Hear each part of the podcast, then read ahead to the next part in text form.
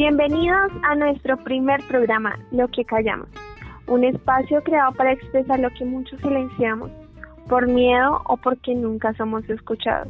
Los jóvenes debemos crear espacios de reflexión para volvernos más críticos y participativos frente a los problemas de nuestra sociedad. Bienvenidos, mi nombre es Pamela. Y el mío es Angie. En este programa todos tenemos voz.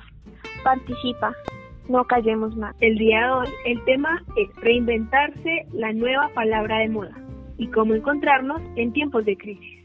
Actualmente nos enfrentamos a una situación diferente que ninguno había visto que nos obligó a cambiar nuestras actividades diarias, nuestra forma de ver la vida, empezando a apreciar las pequeñas cosas de la vida. Pero sobre todo, empezamos a convivir más con nosotros mismos. No ha sido tarea fácil y siempre habrá cosas por mejorar. Se ha hablado mucho sobre cómo reinventar los negocios en tiempos de crisis, de cómo aprovechar la tecnología y su impacto, pero sobre todo de cómo reinventar nuestra propia vida en torno a la crisis generada por el COVID-19 es momento de replantearnos, dejar de tragar entero. Es momento de volvernos más críticos y empezar a forjar un mejor futuro para todos. Desafortunadamente, algunas generaciones fueron creciendo sin tomar parte de espacios donde aumentaban su pensamiento crítico. Por eso, para muchos es muy difícil imaginar el alzar la voz y presentar inconformismo. Que los tiempos de crisis no sean el espacio donde dejamos que las cosas simplemente pasen, es momento de hacer parte de ellas. Antes de hablar de cómo es posible reinventarnos individualmente, no solo por el sentido de sobrevivir a la pandemia, sino también por el efecto que este nuevo contexto nos ha condicionado, que ha impactado nuestra salud mental, ha impactado nuestros comportamientos y a fin de cuentas nuestra felicidad, es necesario hablar del pensamiento crítico como análisis irracional e imparcial de la información para tomar un juicio y poder tomar una acción. El único problema que tenemos es que nuestros sistemas educativos no están diseñados para desarrollar activamente la habilidad del pensamiento crítico. ¿Pero por qué? Nuestro sistema escolar se enfoca más en enseñar que pensar, que en cómo pensar. Y se preocupa más por dar respuestas que en enseñar el arte del cuestionamiento, la reflexión y el razonamiento el Banco Interamericano de Desarrollo, la Organización para la Cooperación y el Desarrollo Económico y el Foro Económico Mundial afirman que el pensamiento crítico es una de las habilidades más importantes en las que debe centrarse la educación para preparar a sus estudiantes para los trabajos del hoy y del mañana. Es una de las llamadas habilidades del siglo XXI. Debemos dejar de creer en todo lo que nos muestran las redes sociales, e incluso los medios de comunicación. Hay que leer más a fondo y aprender a detectar las llamadas fake news Organización Mundial de la Salud llamó a combatir la infodemia, término que hace referencia al exceso o falta de información rigurosa respecto a un determinado tema, en este caso el coronavirus, que contribuye a desinformar a la ciudadanía. No necesitamos saber cómo crece el virus cada hora, ni qué tan lejana está la vacuna, o cuánto tiempo más debemos estar confinados. Esto solo nos llevará a deteriorar nuestra salud mental. Para reinventarse es imprescindible tener las emociones negativas bajo control. El primer reto será vencer el miedo, el temor al fracaso y a cambiar tu rutina. También es importante saber cómo ser productivo sin salir de la comodidad de nuestra casa. Es momento de hacer lo que nos gusta, empezar a desarrollar un talento y empezar a convivir con nuestros propios pensamientos. Sabemos que no es fácil, pero podemos lograrlo. Pero Angie, cuéntanos, ¿qué acciones has tomado para hacer tu vida en cuarentena más o menos? Es difícil para mí ya que esta situación nos cogió de repente. Fue algo del día a la mañana y nos empezó a plantear sobre cómo estamos viviendo nuestro día a día. Es difícil pensar cómo las situaciones que vivíamos antes se han cambiado tanto de contexto, las situaciones, nuestra familia, nuestros amigos, nuestro diario vivir. Así que lo primero es aprender a trabajar, a estudiar desde nuestras casas. Es verdad, yo creo que una de las mejores cosas que aprendimos esta cuarentena es aprender a querer las cosas pequeñas de la vida. Creo que antes no nos planteábamos tan bueno era durar un día completo en la casa, compartir con nuestra familia, empezar labores manuales, empezar a leer un buen libro.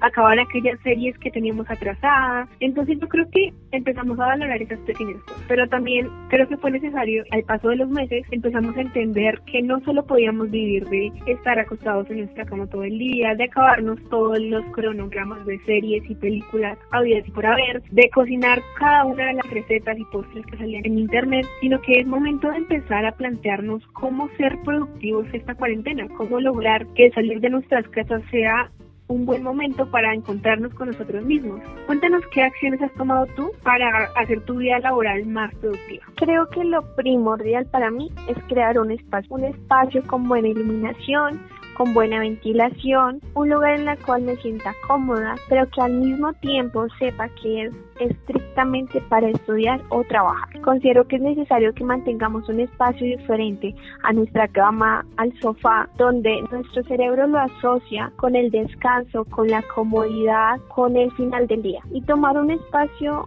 que cree utilidad, que cree beneficios a nuestra salud mental, a nuestro trabajo y estudio, en el cual seamos mucho más productivos. Y cuéntame, Pamela, ¿tú cómo estás logrando esta tarea? Bueno, yo creo que lo primero que empecé a hacer es establecer horarios. ¿Qué horarios voy a utilizar para estudiar, para descansar, para dormir? Es muy importante porque creo que todos nos pasó al principio de esta cuarentena, nuestros horarios se volvieron locos. Nos estábamos durmiendo en la madrugada, nos estábamos despertando en la tarde y no hacíamos nada en realidad productivo. Entonces yo creo que una de las fundamentales estrategias que una persona puede tomar en esos tiempos de crisis es organizar un buen horario para que te sientas cómodo y tampoco te agobies, eres el único responsable de tus responsabilidades y cómo te exiges.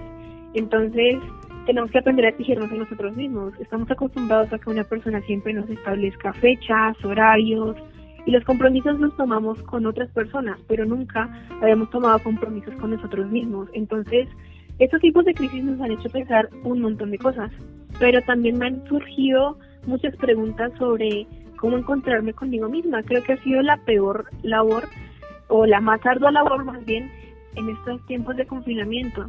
Estábamos acostumbrados a convivir con las demás personas, con nuestra familia, con nuestros amigos, las fiestas, las reuniones, pero nunca nos sentábamos a hablar con nosotros mismos, a plantearnos cómo estábamos y cómo estaba nuestra salud mental. ¿Sabes algo de ello? Uf, encontrarse a uno mismo. Qué difícil pregunta. Pienso que significa escuchar esos diálogos internos que nos crean conflictos con nuestra autoimagen, con nuestros deberes y deseos. Es esa voz que calma la angustia y te brinda soluciones accesibles y realistas a tus problemas. Esa voz tierna es maravillosamente trabajando sin ansiedad y sin confianza en sus procesos y experiencias que le brindan un camino alternativas para el accionamiento. Siento que es esa voz que muchas veces dejamos a un lado que cuando tenemos esa duda entre hacer algo o no hacerlo, no lo escuchamos. Eh, estamos tan acostumbrados a escuchar los ruidos de nuestro diario vivir que olvidamos que la respuesta siempre está dentro de nosotros. Siempre en el fondo lo sabemos, esa vocecita llamada conciencia por muchos, que siempre va a tener la respuesta, ya sea para aprender una lección o porque necesariamente es la respuesta correcta. Tienes toda la razón. Creo que es necesario aprender a escucharnos a nosotros mismos. Es verdad eso que dicen que el cuerpo habla. Muchas veces nosotros ignorábamos todo lo que nuestro cuerpo nos decía y decíamos es estrés, es porque no dormido bien. Pero es el momento que nosotros empecemos a tomar acciones y decir cómo reacciona mi cuerpo, cómo reacciona mi salud mental a esto nuevo que estoy intentando. Yo creo que todas las personas nos ha pasado que cuando empezamos un nuevo proyecto o empezamos a descubrir un nuevo talento nos da muchísimo miedo, porque tenemos ese miedo al fracaso, al que eran los demás, ese miedo de decepcionarnos a nosotros mismos, porque el decepcionarnos a nosotros mismos duele muchísimo, muchísimo más que decepcionar a una persona, porque nosotros confiamos en nuestras capacidades y muchas veces por no tomar acción en ellas en el momento que es, las dejamos pasar. Entonces yo creo que una recomendación para todos los que nos oyen es, es el momento de hacer eso que quieres hacer, es el momento de hacer todo lo que quieres hacer. El momento es ahora. Si tienes una acción para mañana, tienes una actividad, ¿por qué no la haces hoy? Deja de aplazar las cosas que ya nos demostró esta crisis que las cosas pueden cambiar de un momento a otro. Teníamos tantos planes para estos meses, teníamos un montón de cosas planeadas para este año y de un momento a otro todo cambió. Por eso la invitación es para que todos hagamos lo que queramos hacer ahora, sin mirar lo que dirán los demás. Dime con quién andas y te diré quién eres. No sé si estás de acuerdo conmigo, pero en esta época que tenemos tanto tiempo de pensar, me di cuenta que muchas personas que estaban a mi alrededor no me hacían bien. Posiblemente no era ese llamada toxicidad por parte de ellos, sino por mi parte. El saber que muchas personas no me hacen bien o yo no les hago bien a esas personas, es necesario respaldarlo bajo la confianza en el amor propio. El saber que debes estar a gusto contigo mismo, ese es el primer paso si no te respetas, si no te valoras, si no sabes lo que es correcto y lo que quieres en tu vida, ¿cómo piensas ayudar a otras personas a lograr sus metas, a lograr sus sueños, construir esa persona que quieres ser? Es necesario crear un ambiente ameno donde nos sintamos felices, tranquilos, en paz, con una buena amistad. Considero que es más importante la calidad que la cantidad a veces nos rodeamos de personas que no nos apoyan, no nos ayudan en nada, solo nos invaden de energía negativa. Y es necesario por nosotros y por ellos de expulsarlos de nuestras vidas. Tienes toda la razón, yo creo que a veces nos enfocamos mucho en complacer a las demás personas y aceptamos muy poco a cambio. Creo que nosotros nos damos muy duro a nosotros mismos, pero cuando una persona hace algo malo y el mayor impacto, lo pasamos Creo que no está bien rodearnos de personas, las muy llamadas tóxicas, porque eso debilita nuestra salud mental. Así sea un poco. Los comentarios negativos siempre nos van a afectar, pero cuando vienen de nuestros amigos, de personas que tienen toda nuestra confianza, que nos conocen a fondo, duele el doble. Entonces, cuando esas acciones son reiterativas, es necesario tomar un espacio y decir, tú no me haces bien, yo no te hago bien, mejor separemos. Respira, tranquilo, tranquilízate. Siento que muchas veces estamos corriendo, estamos tan acostumbrados al diario vivir donde todo tiene que ser automático, todas las decisiones tienen que ser instantáneas porque no hay tiempo, porque eh, todo tiene que ser en el momento adecuado, todo tiene que ser ya y ahora pero creo que es necesario tomarnos nuestro tiempo. Si no estamos seguros de algo, tenemos que tomarnos nuestro tiempo. Respirar para saber cuando algo no es para nosotros. Y no hay cuántas veces no nos saturamos pensando en algo porque una persona no nos quiso, porque una situación no se dio como nosotros queríamos, porque un plan no se dio como yo lo tenía presupuestado. Entonces, creo que es necesario aprender a despedirnos y aceptar las situaciones como sean considero que la vida nos va poniendo las pequeñas cosas por algo, ya sean buenas o malas. Si son malas son para aprender y seguir adelante, pero nunca para rendirse, sino para seguir soñando y mirar aún más lejos.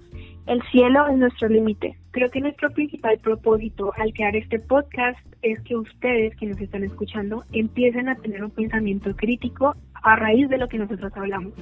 No queremos que piensen como nosotros, es muy aburrido rodearse de gente que piensa igual. Siempre necesitamos esa chispa, esa persona con la que podamos debatir. Y lo que queremos con este programa es que ustedes aprovechen estos tiempos de crisis para encontrarse con ustedes mismos y plantearse y tomar por fin esas decisiones que tenían tanto tiempo aplazadas. Es momento de que tengan un debate con ustedes mismos y probablemente cambien su manera de pensar, porque de pronto está bien o no está mal, pero es momento de que ustedes tengan un pensamiento crítico. Esperamos que este podcast les haya gustado. Esperamos volver muy pronto con un tema de gran interés para ustedes. Y recuerden, es momento de dejar de callar. Cualquier situación que no nos parezca correcta, debemos mencionarla, debemos gritarla, debemos dejar de tener miedo. Recuerden que por ser jóvenes no significa que nuestro pensamiento esté mal y que nuestra voz no va a ser escuchada. Es momento de que nosotros empecemos a plantear y a construir el futuro que queremos dejarle a nuestras futuras generaciones. Estuvieron con ustedes Angie y Pamela. Nos vemos en una próxima emisión.